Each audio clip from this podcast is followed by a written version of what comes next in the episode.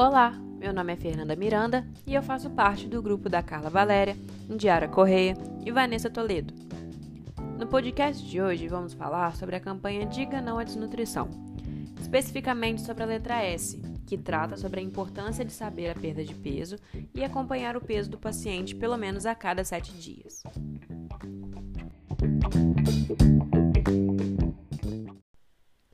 Peso corpóreo do paciente é um importante dado a ser incorporado nas ferramentas de triagem nutricional e nos controles de cuidado interprofissional, tanto no ambiente hospitalar quanto em atendimentos ambulatoriais ou cuidados domiciliares.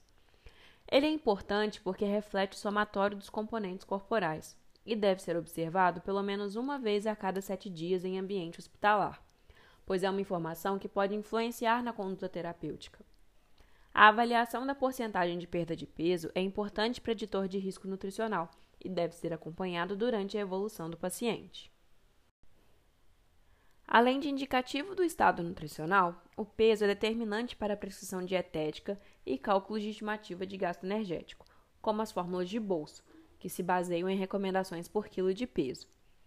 Avaliar o peso no mínimo uma vez por semana é fundamental Ainda, o peso é essencial para o cálculo do IMC, que pode auxiliar na determinação do diagnóstico nutricional. O peso atual do paciente também pode representar seu estado de hidratação. A presença de edemas, ascite, entre outros, deve ser sempre observada durante o exame físico, porque ela pode adicionar um peso não existente e influenciar no erro de cálculo. Por isso, deve-se descontar o edema a fim de achar o peso seco, o qual será usado para avaliação do estado nutricional e cálculo das necessidades energéticas. Em pacientes acamados, o método ideal para mensuração do peso é a maca balança, mas este equipamento é inexistente na imensa maioria dos hospitais brasileiros. Nesse caso, são utilizados os métodos indiretos para mensuração do peso, como as fórmulas de estimativas, mas apesar de possuírem limitações, é o método mais possível dentro da realidade desses hospitais. Uma dessas limitações é o fato de que poucas dessas fórmulas foram desenvolvidas para a população brasileira, para diferentes faixas etárias e em casos de restrição total ao leito, ou na presença de edema.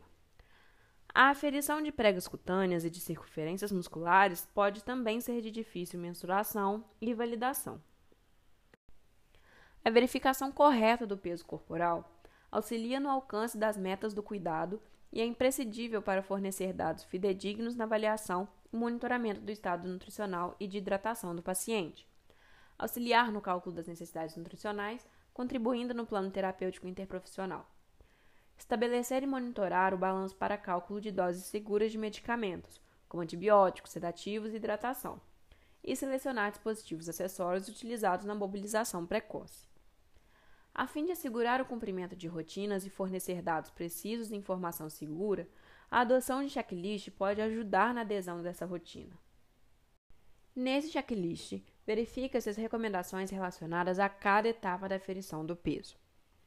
Em relação à balança, é importante que os equipamentos estejam sempre calibrados e precisos, para que tenhamos os dados corretos e um menor risco de erros no diagnóstico e no tratamento. Estes equipamentos devem sempre passar por uma desinfecção para minimizar os riscos de contaminação ao paciente. Em relação ao paciente, devemos sempre estar atentos ao esvaziamento prévio da bexiga ou se o paciente está em jejum. Esse cuidado permite uma menor variação do peso e facilita a comparação diária das medidas. É bom que se tenha um horário pré-definido para verificação. Isso pode auxiliar no preparo do paciente e otimizar as ações da enfermagem. Além disso, deve-se assegurar o posicionamento correto tanto do paciente como da balança, para que assim tenhamos os dados mais confiáveis. Em relação à equipe de enfermagem, é importante a familiaridade no uso dos equipamentos, porque o conhecimento prévio do equipamento e da rotina de controle possibilita a avaliação correta do peso corporal. O dado obtido anteriormente, quando comparado com o atual, permite comparações e condutas terapêuticas mais eficientes. E o uso de balanças adequadas para cada tipo de paciente fornece dados mais fidedignos e precisos.